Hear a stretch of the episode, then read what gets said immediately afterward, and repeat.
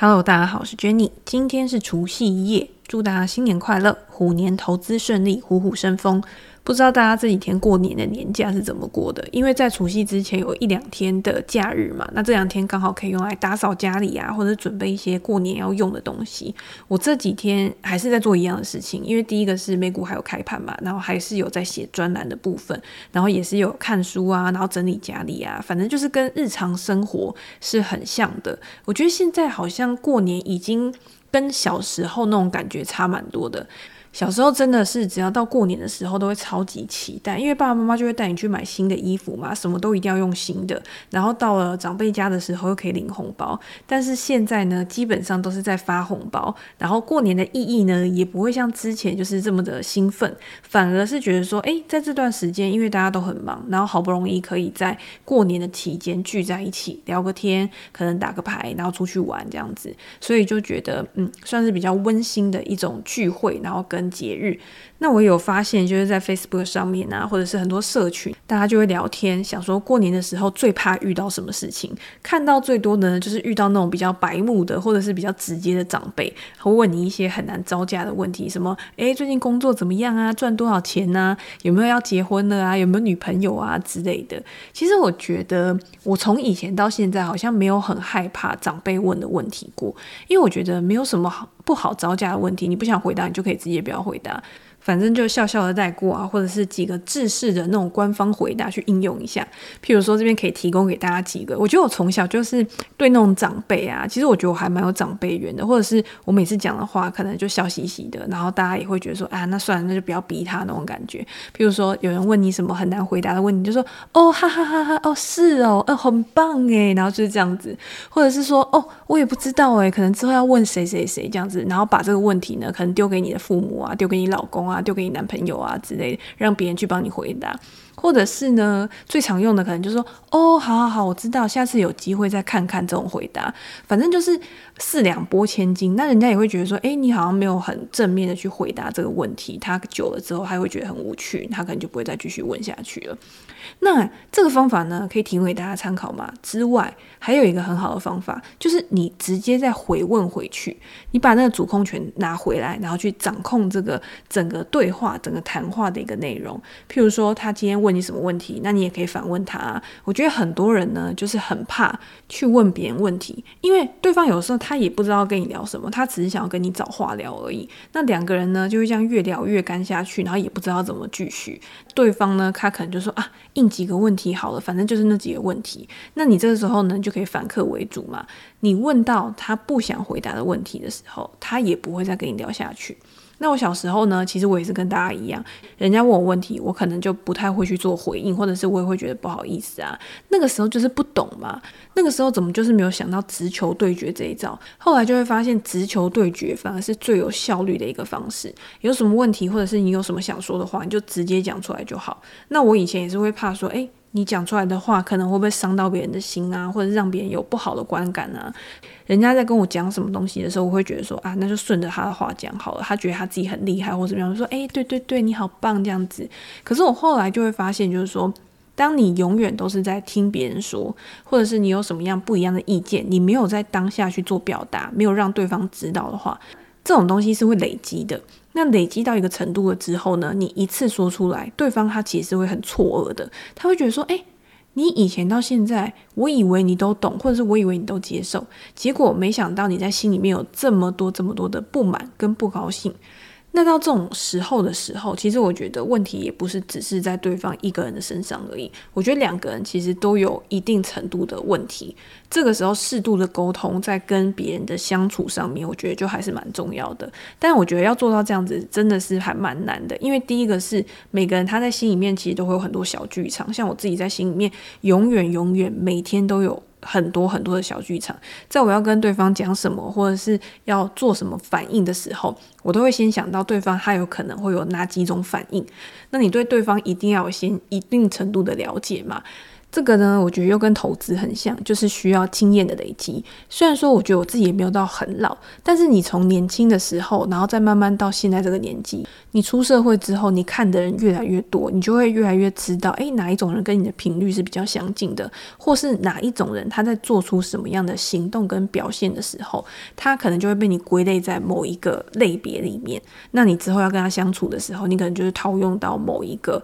你平常在跟这一类相处的人。共事的时候去做的事情，反正慢慢就变成一种经验法则。我觉得人生好像就是这样子，不断的、不断的把你的经历变成经验，然后把你变成以后的一个智慧。那当然也希望大家在新的一年都可以广结人缘，事事顺利。好，那我们还是回到美股上面，就是今天 podcast 的主题嘛。其实我也会想说，诶，除夕夜到底讲美股是有谁会听啊？可是美股就是还是有开盘啊，加上我已经习惯，就是每个礼拜一定要录两集的 podcast。如果突然呢停更，或者是突然没有录，我心里面也会觉得怪怪的，然后好像什么事情没有做的感觉。这个在之前好像也有跟大家分享过。我觉得这种东西就好像变成一个惯例，一个惯性。然后你每次时间到的时候，你心里面就是会有一个开关启动，然后去。告诉你说，哎，你这件事情还没做，你应该要赶快去做，这样子。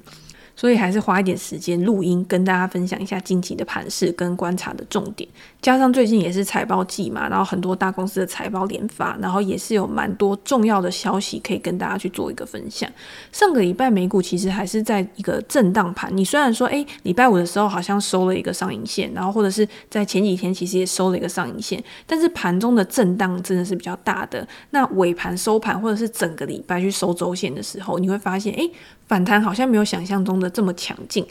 整个礼拜道琼工业指数上涨了一点三个 percent，然后标普五百指数上涨零点八个 percent，纳斯达克指数呢，你虽然说每天看它在那边高潮迭起，可是它整个礼拜收周线的时候是收在平盘附近，不涨也没有跌。那在前一个礼拜大跌的七个 percent 之后，这样的表现只能说它是止跌而已嘛，但是没有说诶有一个很强劲的反弹。所以我看到很多人，其实他对现在的市场上面，他已经是转为那种很乐观的一个态度，很乐观的去面对后市的表现。我自己还算是比较保守的，虽然说我的多单可能还是有逐步的去做一个减仓，因为现在就是在年线附近去做一个震荡嘛，但是还是没有到 all in，就是可以全压的那种状况。等到指数去站稳在年线之后，我才会用一个更积极的操作。而且，如果大家有去看的话，像标普或者是道琼工业指数，确实它是在年线附近去做一个徘徊，然后现在是要挑战年线去做向上反弹的一个动能。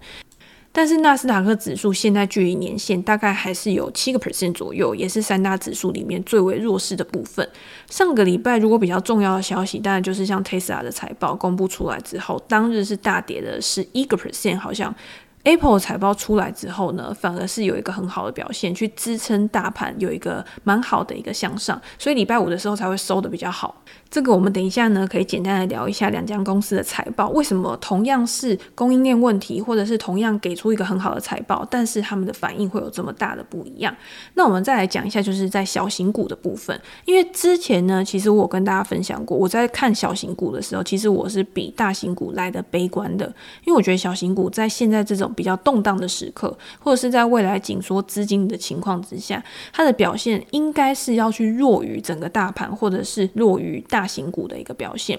如果以罗素两千指数，就是小型股的这个指数来看的话，上个礼拜整个礼拜收周线的时候，还是下跌了快要一个 percent 嘛。那如果去看那种科技的成长股的话，包括我自己平常在看的，有一档纳斯达克特选世代一百的 ETF QQQJ，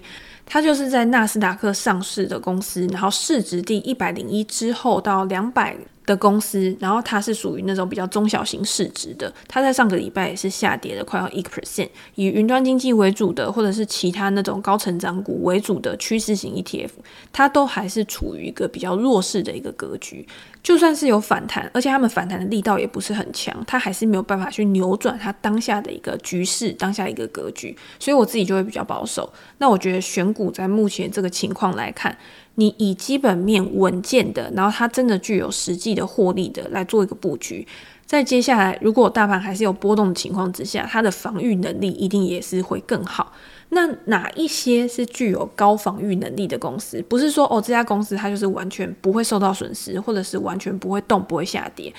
而是今天大盘它可能跌了三个 percent、五个 percent，可是这家公司它可能只跌一两个 percent，那它相比于大盘，它就是比较抗跌的。那这个时候就可以分成好几块嘛，你可以从近期的财报来观察这些公司它是不是相对于整个经济状况或者是整个大盘的表现。它是比较有韧性的，我觉得可以分成几块啊。第一个就是财报好，然后前景也很看好，但是估值比较高的，那你就有可能还是会下跌嘛。Tesla 就是其中一个蛮明显的一个代表，因为在这一季的营收跟获利，其实 Tesla 这家公司它还是都是优于预期的，甚至是创下了历史新高。那我自己在看 Tesla 的时候，觉得它获利能力的改善其实是非常非常的出色，在未来呢，也还是有可能它这个获利率可以持续的去垫高。那为什么股价还是会跌？其实有的时候市场上面它对于这个股价的看法，不是只是根据它过去的财报数据而已，而是根据它现在短期、短中期的一个营运表现。那长期的一个营运表现，当然是影响更长期的一个股价走势。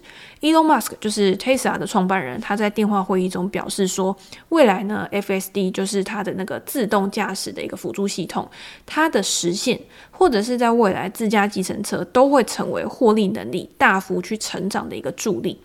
或者是你今天机器人，它要聚焦在机器人的研发上面，它在未来也可以去提高它的生产效率，它的成本效率也可以持续的去提高。这些呢，都是可以为公司的未来创造出更长期的效果，带来现金流的一个关键。只是你在现在来看的话，它还没有办法去发挥一个短期的效果。短期市场关注的一定还是在供应链啊、产能啊这些问题，有没有办法去做一个解决？所以市场在财报公布之后呢，大跌十一个 percent，我觉得是对于短期的营运状况是比较有疑虑的。那你短期有疑虑的话，那它现在的这个高估值的现象有没有办法去撑住，就也会是市场上面有疑虑的另外一个焦点，所以才会导致它的股价有跌嘛。那如果今天你去看 Apple 的话，我觉得它管理层给的这个未来展望呢，相比于 Tesla，它就是更乐观一点。它直接就是在电话会议里面讲说，供应链的问题已经见到趋缓的一个现象。现在呢，没有像之前有一个这么紧绷的一个状况。在这一季，不管是手机或者是 Mac 或者是穿戴式装置，都有很好的表现。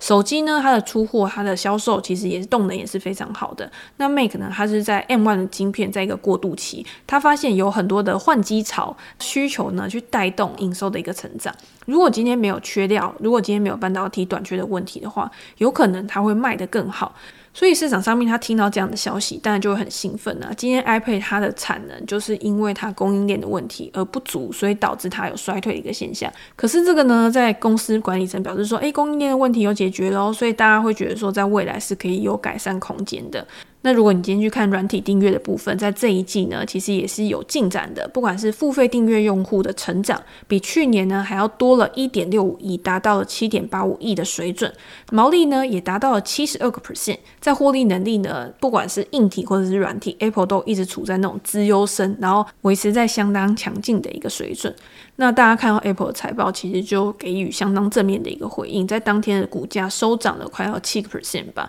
那我们刚刚讲的呢，就是 Apple 它在上一季的一个营运表现，其实就是非常好的状况。可是你说这样子就有办法让它当日一天就涨七个 percent 那么多吗？我觉得除了过去的营运表现之外，市场分析师或者是其他投资人对于 Apple 它的一个股价，它更乐观的应该是它对于未来的一个发展。我看了很多报道，其实很多的分析师对于 Apple 的未来，他都是非常看好它未来的一个催化剂。这点呢，可能就是 Apple 跟 Tesla 它在财报后，我觉得差异更大的一个原因。因为 Elon Musk 表示说，今年 Tesla 它不会有新的产品出来嘛，它不会有新的车款，而是专注在它的产能跟其他项目上面。产能这个东西呢，绝对不能说是不重要的，它是非常重要的一环。因为现在市场上面主要就是汽车，它的供给没有办法去支应它的需求，不管是半导体缺掉导致停工，没有办法出货。那你今天没有办法出货，你的交付数低于预期的话，你也会去影响到你的营收表现啊，这些原因都是不利公司股价的。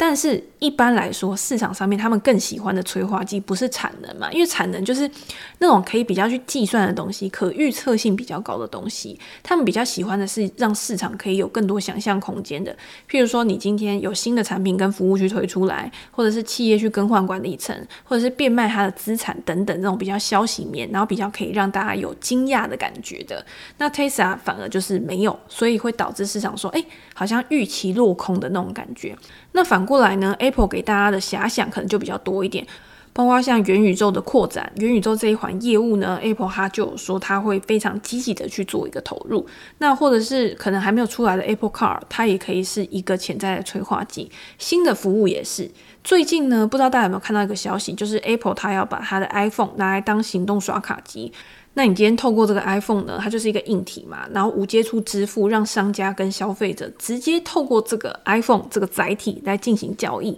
这个消息传出来之后呢，第一个大家想到的应该就是 Block。Block 这家公司呢，就是改名之后的 Square 这家公司。在当天呢，Square 这家公司的股价呢，其实是大跌的。那我们之前有提到 Square 这家公司，它就是想要打造一个生态系嘛。大家虽然说都是把重点放在它虚拟货币的交易上面，但是其实呢，Square 它的业务主要是分成商店、商家这个生态系统跟 Cash App 这个生态系统。把两者呢更好的去做一个结合。那在公司改名成 Block 之后呢，也目的就是要朝向更多虚拟货币这个领域去扩展。但是，但是因为还没有很明确的一个消息，或者很明确的一个发展道路，所以会让市场会质疑说：诶，那在之后。这个公司它到底它的愿景，或者是它的一个获利要来自于哪里？有没有办法去提供更好的一个成长？所以其中还是隐藏着蛮高的一个不确定性。如果大家有去看 Square 今年的股价的话，已经下跌超过三十个 percent 了。你如果只是单看一季，一季的股价表现下跌是超过五十个 percent 的，等于是直接腰斩。现在是处于一个非常非常弱势的一个状况嘛？那如果我们去思考说，Square 它的基本面到底有没有很大的问题？我在上一季就是在十一月的时候财报里面其实有提到，我觉得它的长期展望其实是没有太大的问题的，因为你今天要去建构一个生态系，不是说诶，我今天突然想做就可以做，这个东西是需要一定程度的累积的，你商家的数量、消费者的数量、用户的数量，这个都不可能说马上想要去达到就可以达到。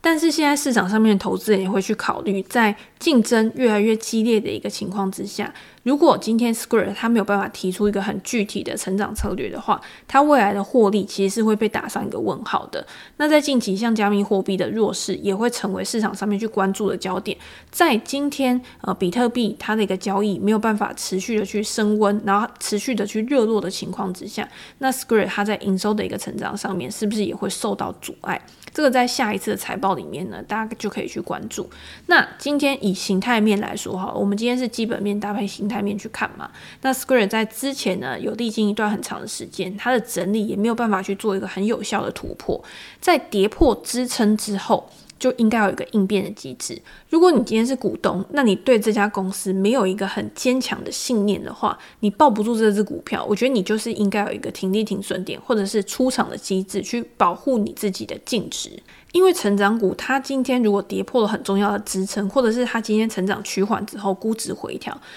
像 Square 好了，它在跌破它之前的低点支撑之后，几乎就是以断崖式的方式去下杀。那你现在如果要去看支撑的话，你可能就是要看到二零一八年、二零一九年的整理平台。这个整理平台呢，它的价位大概就是在八十到一百美元左右。你之前如果是买在一个很高的价位的话，你现在。面对手上的持股，你要知道你今天你的资金分配、你的风险控管，然后你今天你的净值减损，到底会不会去影响你在未来的一个资金分配或者是报酬率的一个变化？这个都是在一个完整的决策系统里面，你必须要做多面向的一个评估嘛。我要再重申一次，其实之前已经讲过很多次了。因为很多人他去做高成长股的时候，如果你真的是看中一个很长期、很长期的基本面的话，你有可能真的是抱得住。但是一般人呢，他有可能只是去追动能，他只是想要做一个波段短期的获利而已。上涨是一种动能，加上如果大盘现在刚好是在一个强势格局的话，其实你要去做动能股，它的胜率是很高的。你波段操作，我觉得基本上要获利不会是很难的一件事情。